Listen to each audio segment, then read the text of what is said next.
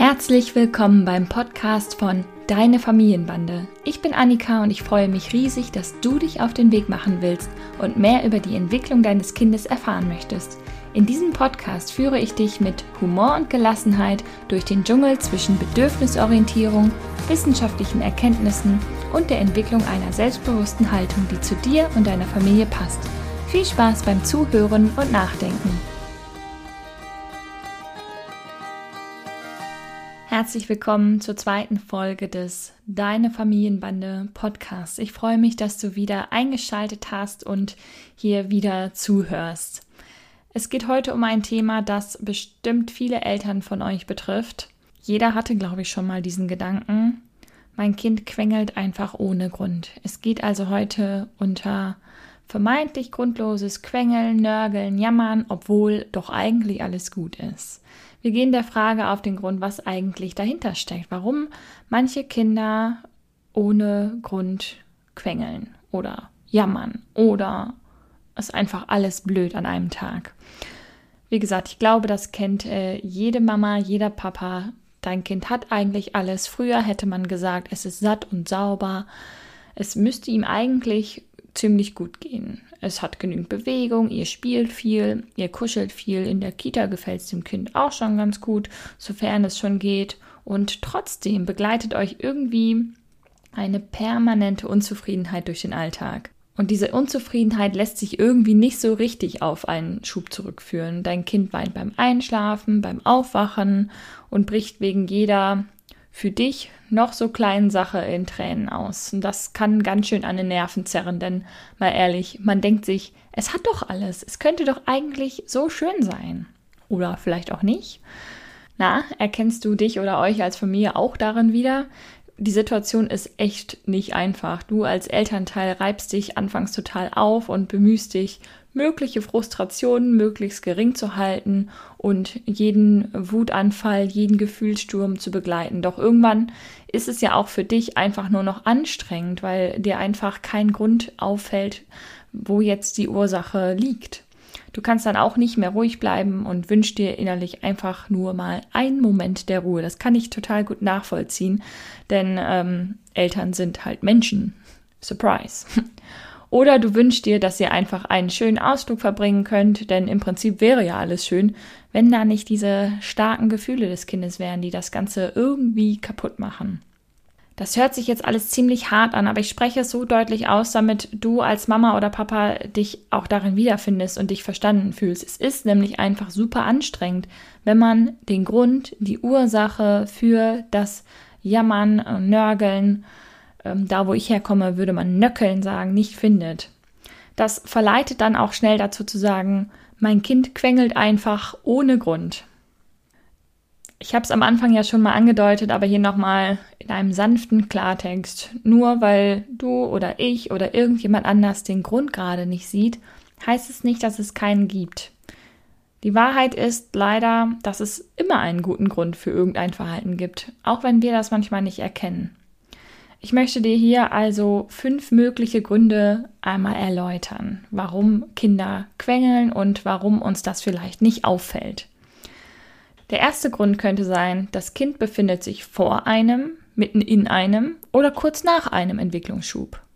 Du wirst jetzt vielleicht entgeistert lächeln, denn das ist natürlich immer der Fall.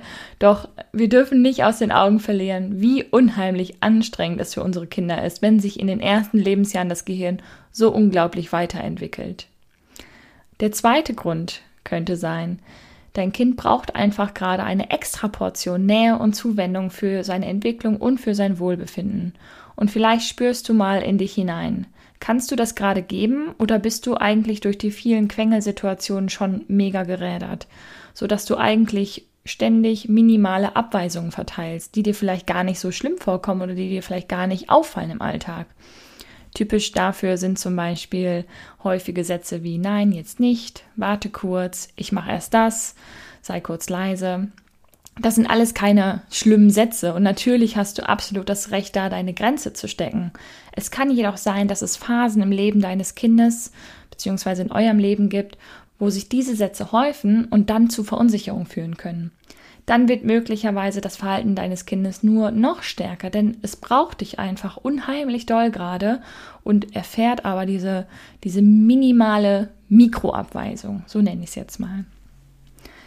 Der dritte Grund könnte sein, Vielleicht hast du möglicherweise ein sehr gefühlsstarkes Kind. Das bedeutet, dass alle Gefühle, sowohl die angenehmen als auch die eher unangenehmen, werden von deinem Kind in dir vorher nicht bekannter Intensität ausgelebt. Das ist atemberaubend schön, aber kann genauso atemberaubend anstrengend sein. Der vierte Grund könnte sein, dass körperliche Bedürfnisse möglicherweise nicht alle erfüllt sind.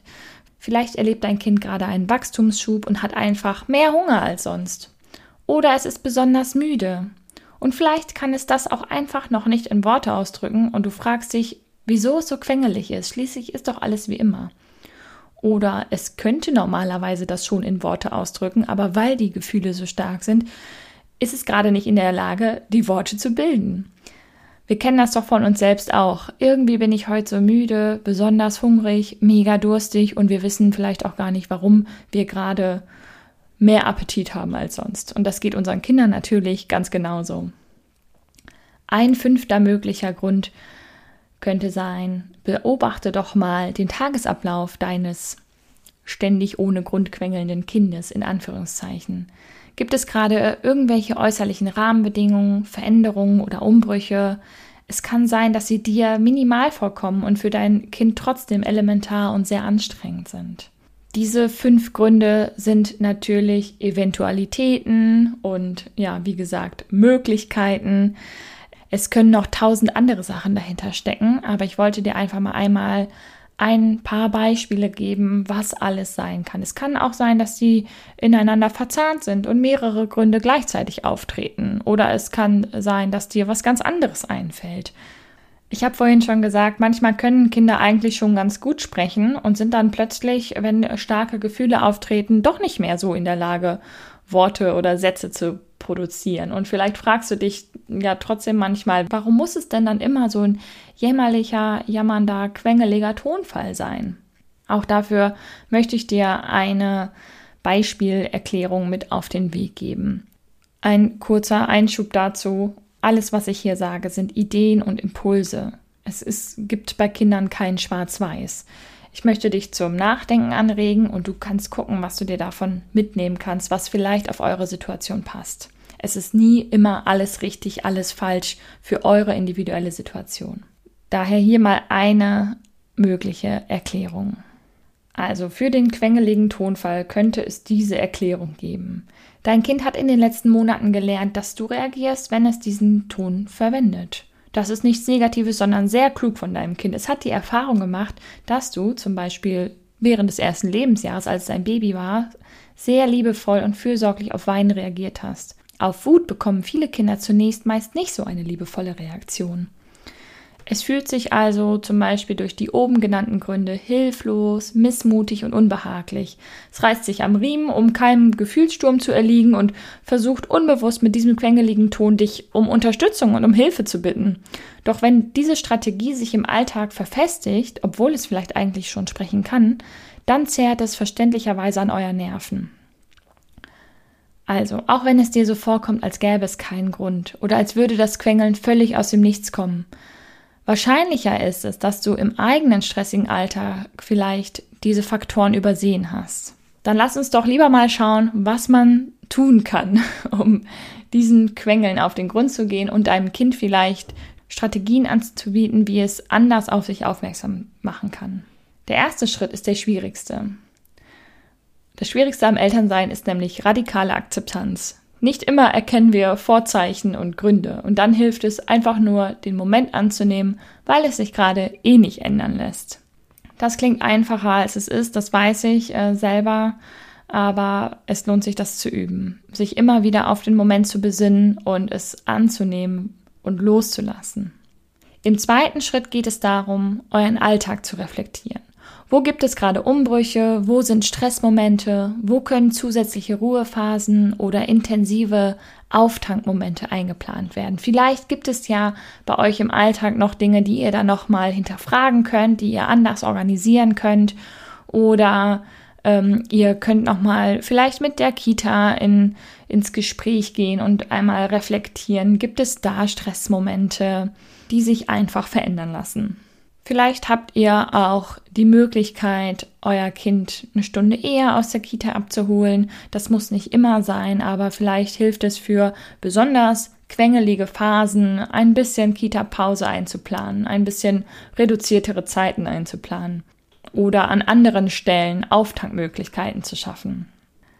Im dritten Schritt gibt es einen Tipp, den habe ich bei Susanne Mirau gelesen und den finde ich wirklich ganz wunderbar. Unser Alltag und besonders unser Wochenende ist häufig davon geprägt, jetzt ganz besondere Familienzeit zu verbringen, besondere Ausflüge. Und manchmal werden aber genau diese Ausflüge zu besonderen Stressmomenten.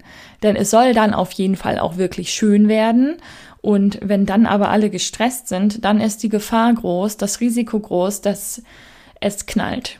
Und ähm, Erwartungen aufeinander prallen, die einfach nicht zusammenpassen. Und äh, dein Kind kann dann vielleicht gar nicht anders, als einen Gefühlssturm zu haben.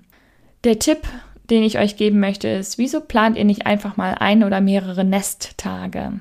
Das sind Tage, wo man wirklich nichts anderes tut zu Hause, als miteinander zu kuscheln, eine schöne Zeit zu verbringen. Kein Haushalt, keine Wäsche, kein Kochen, einfach Nudeln mit Tomatensauce oder irgendwas, was schnell geht und einfach so wenig Stress wie möglich einzubauen. Als ob man Stress immer extra einbauen würde. Aber ich hoffe, ihr versteht, was ich meine, dass man sich nicht besonderen Stress macht, um besondere Ausflüge zu erleben, sondern wirklich sich einfach in die eigene Höhle einzukuscheln. Ich verlinke euch den Blogbeitrag von Geborgen Wachsen in den Show Notes. Der vierte Schritt ist ein Klassiker unter den starken Gefühlen, nämlich Emotionen begleiten. Dazu gehört nicht nur die Wut bei Wutanfällen, sondern jede Art von Emotionen. Du musst nicht jedes Problem deines Kindes lösen, aber die Gefühle mitfühlend begleiten. Wie du Emotionen begleiten kannst, liest du in meinem Artikel über die Autonomiephase in den Tipps am Ende des Artikels. Das verlinke ich dir auch nochmal. Der fünfte Schritt baut quasi auf dem vierten Schritt auf. Emotionen begleiten ist mega anstrengend. Emotionsarbeit ist harte Arbeit und ehrlich gesagt, es berührt uns in unseren tiefsten Schichten und rüttelt manchmal an unseren Grundfesten. Ich möchte, dass du dir keinen zusätzlichen Druck machst, jede Emotion besonders empathisch und besonders mitfühlend zu begleiten, wenn du gerade selbst total auf dem Zahnfleisch gehst und selbst total ausgelaugt bist. Deine Hauptaufgabe ist dann, für dich zu sorgen und jemanden einzuspannen, um dich zu entlasten. Gibt es einen Partner oder eine Partnerin? Gibt es vielleicht Patinnen oder Paten, die Kita, eine Spielgruppe, einen Babysitter oder eine Babysitterin, familienentlastende Dienste, Großeltern oder zur Not auch mal ganz unkonventionell das Tablet oder der Fernseher? Die Hauptsache ist, dass ihr Eltern auftankt. Denn nur wenn ihr in eurer Mitte seid und für Phasen sorgt, in denen ihr euch ausgleichen könnt, könnt ihr mit eurem Kind, was quengelt, jammert, nörgelt, feinfühlig umgehen. Ich hoffe, ich konnte dir mit den fünf möglichen Ursachen und mit den fünf Schritten einen Überblick geben, was es mit dem ständigen Quengeln ohne Grund so auf sich hat und dein Verständnis für dein Kind, aber auch für dich stärken. Ich habe noch einen Bonustipp für dich, der ist mir gerade beim Schneiden der Folge eingefallen. Ich spreche die ganze Zeit davon, dass es auch Kinder gibt, die schon Worte bilden und produzieren können und auch schon ganze Sätze bilden können, es aber in Zeiten eines Gefühlssturmes einfach nicht können. Bei diesen Kindern kannst du immer sagen, so, ich höre dich, ich sehe, es geht dir gerade schlecht. Beruhig dich bitte erstmal und dann sag es mir bitte nochmal in einem normalen Tonfall. Viele Kinder können dann, wenn sie sich beruhigt haben, einfach auch nochmal sagen, was eigentlich los ist, was sie brauchen und es hilft ihnen dann dafür bestätigt zu werden, wenn sie in einem ganz üblichen, äh, gewöhnlichen Ton mit euch sprechen. Oder was auch hilft mal, ist zu sagen, Moment, komm, ich tröste dich, damit du dich beruhigen kannst. Und dann, du kannst doch sprechen. Sprich mal mit mir, dann verstehe ich dich besser und kann dir besser helfen. Bei einigen Kindern hilft das sehr, sehr gut. Falls du Schwierigkeiten damit hast oder dich selbst total ausgelaugt fühlst, zögere bitte nicht, dir Hilfe zu holen. Das kann auch in Form einer Beratung geschehen. Meld dich gerne, wenn du Unterstützung brauchst. Ich freue mich, wenn du in der nächsten Folge wieder einschaltest und zuhörst. Deine Annika.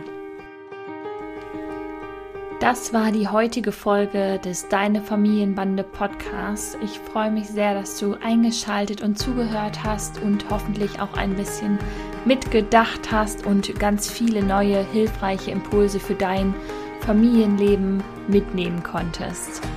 Wir sehen oder hören uns besser gesagt in der nächsten Folge vom Deine Familienbande Podcast. Mach's gut.